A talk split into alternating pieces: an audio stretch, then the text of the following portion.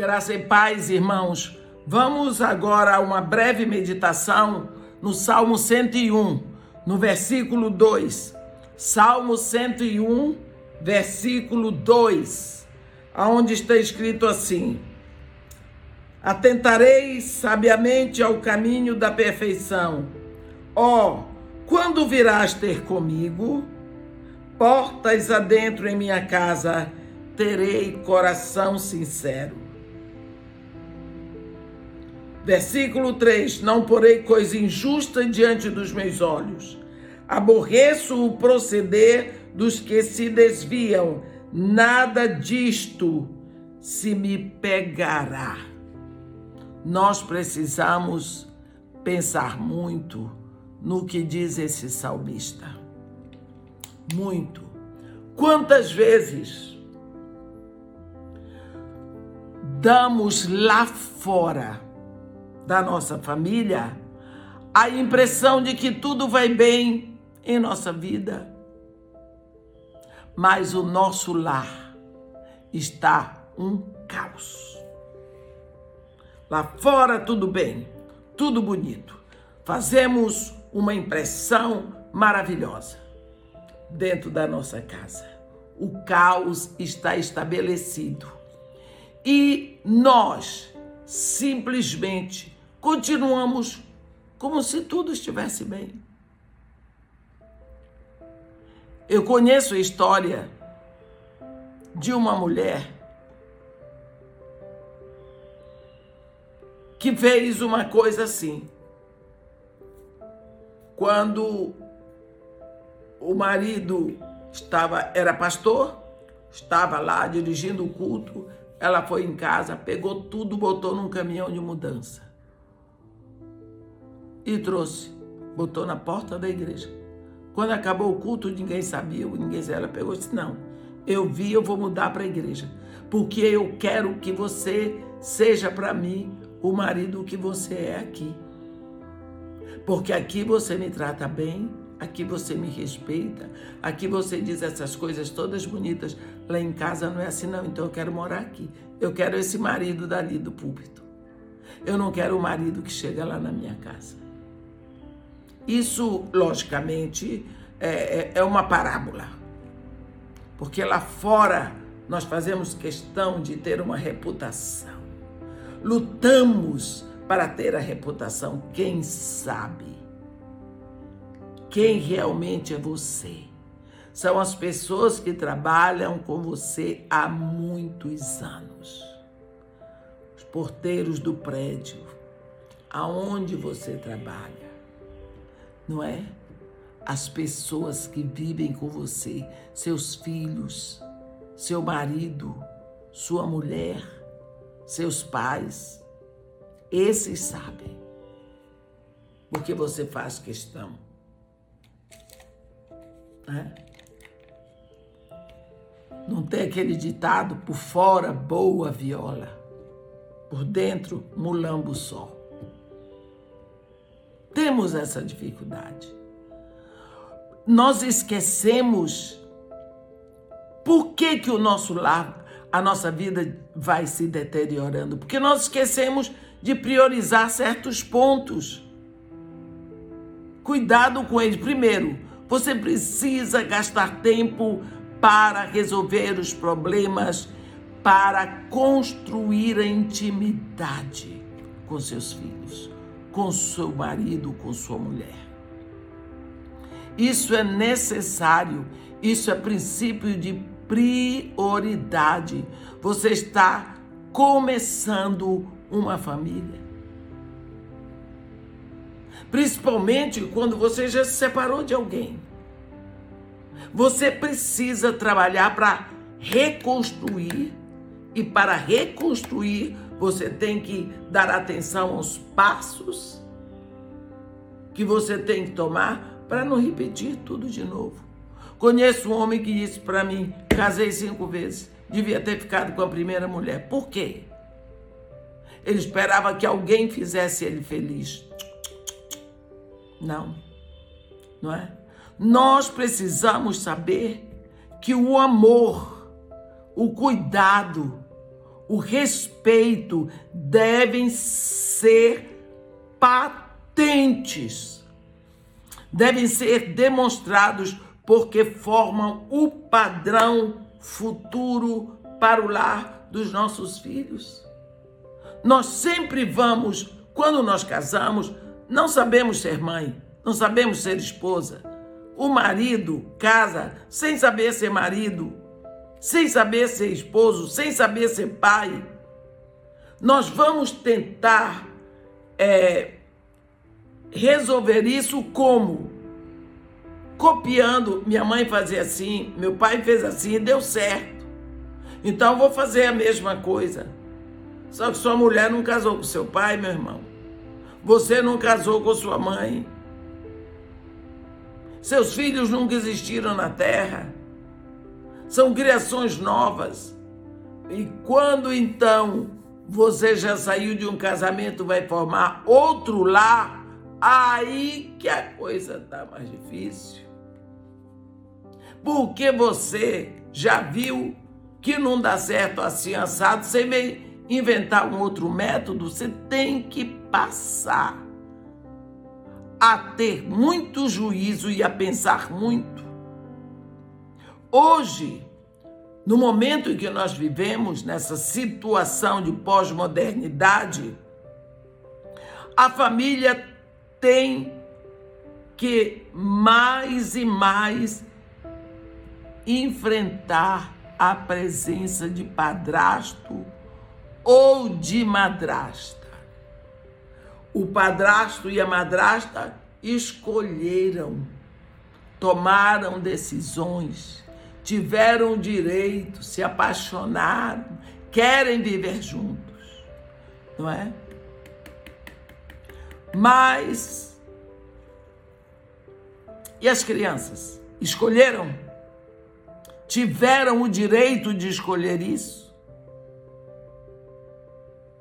As crianças não escolheram nada. Eles sofreram.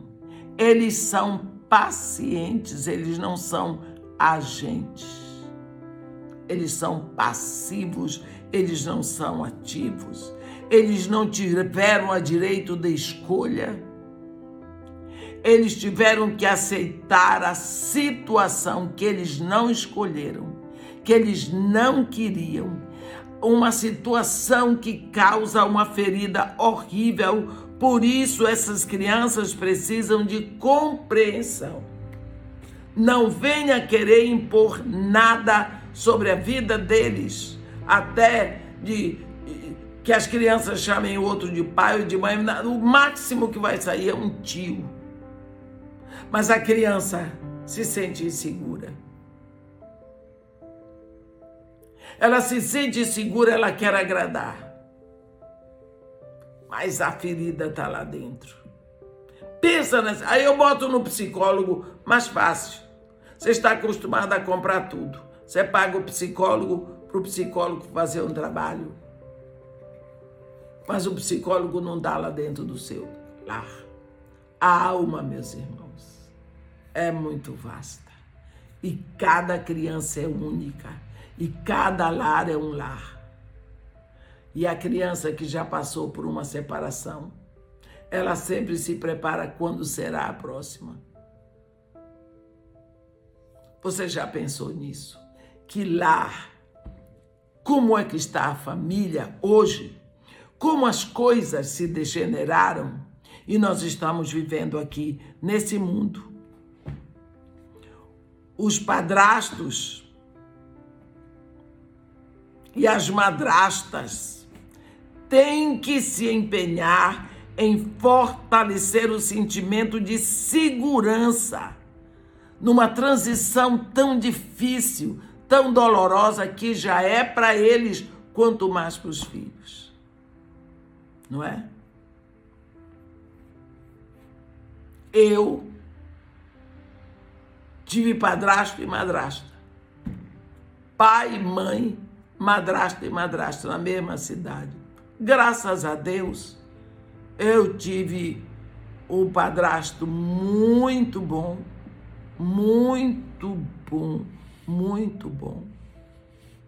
melhor nenhum pai poderia ser. Eu tive uma madrasta que é meu exemplo de vida. Enquanto eu viver, ela é o meu exemplo de mulher cristã. Tá vendo? Mas eu praticamente não vivi com eles. Cedo desemboquei para um orfanato, onde nem nas férias ia em casa. Nenhum irmão meu passou por isso. Nem os que são de parte de pai, seis, nem os que são por parte de mãe, quatro. É muito difícil, eu posso lhe dizer. A dor vai pela vida vai faltando uma coisa. É como se fosse uma formiguinha que tinha dez patas e faltava uma. Mas tem crianças que saem manquejando o resto da vida. Não espere um amor imediato. Se você é padrasto, não espere que os filhos da sua nova esposa lhe amem imediatamente. Se você é madrasta, não espere que essa criança lhe ame imediatamente. Não. Isso vai ter que ser construído. Vai ter que ser construído. Seja realista no trabalho de juntar duas famílias, porque a intimidade é demorada para desenvolver. Laços fortes de união para uma nova família estável é muito difícil, leva muito tempo, dá muito trabalho, precisa muito esforço, muito empenho, paciência. Jesus Cristo diz lá em Mateus 5, no versículo 4: Bem-aventurados os que choram os que choram porque serão consolados, não são os que riem, não são os que oram, não são os que dão esmola, não serão consolados os que choram. Chore diante de Deus, busque diante de Deus, ore pela nova família, pelo novo cônjuge, pelos novos filhos que chegaram, pelo novo lar. Você que não aguentou o que tinha antes, vai ter que aguentar um novo com novos desafios. O momento do segundo casamento, muitas crianças às vezes já passaram por outros estágios familiares. Você já pensou nos estágios familiares que seus filhos passaram? Primeiro, passaram pelo estágio de ter uma família biológica. Depois foram vendo a família biológica se desfazer, as brigas incessantes, o desajuste todo. As crianças sofreram tudo isso. Vem o divórcio, aí ela passa por outro estágio familiar, sabe qual? Mãe sozinha ou pai sozinho. Separados. É mais um estágio para ela, porque ela existe. E agora Vem uma nova família com um estranho para ocupar o lugar de pai, ou uma estranha para ocupar o lugar da mãe, e, grande, e muitas vezes trazendo irmãos estranhos para serem irmãos. Se seus filhos biológicos não estão vivendo com você, ainda vem o peso e o sentimento de perda. Não apenas eles perderam, mas você tem um sentimento de perda. Se você não sabe chorar a situação, surge a ira. Surge é, uma ira tão estranha. É muito difícil para você resolver o passado trazer toda aquela bagagem de lá para o seu hoje, olhando para o futuro. Por isso eu lhe digo: Deus, Deus, Deus. Essa família você só constrói nos joelhos. Bem-aventurados os que choram. Amém? Que Deus nos abençoe e nos guarde, que faça resplandecer o seu rosto sobre nós e tenha misericórdia de todos nós.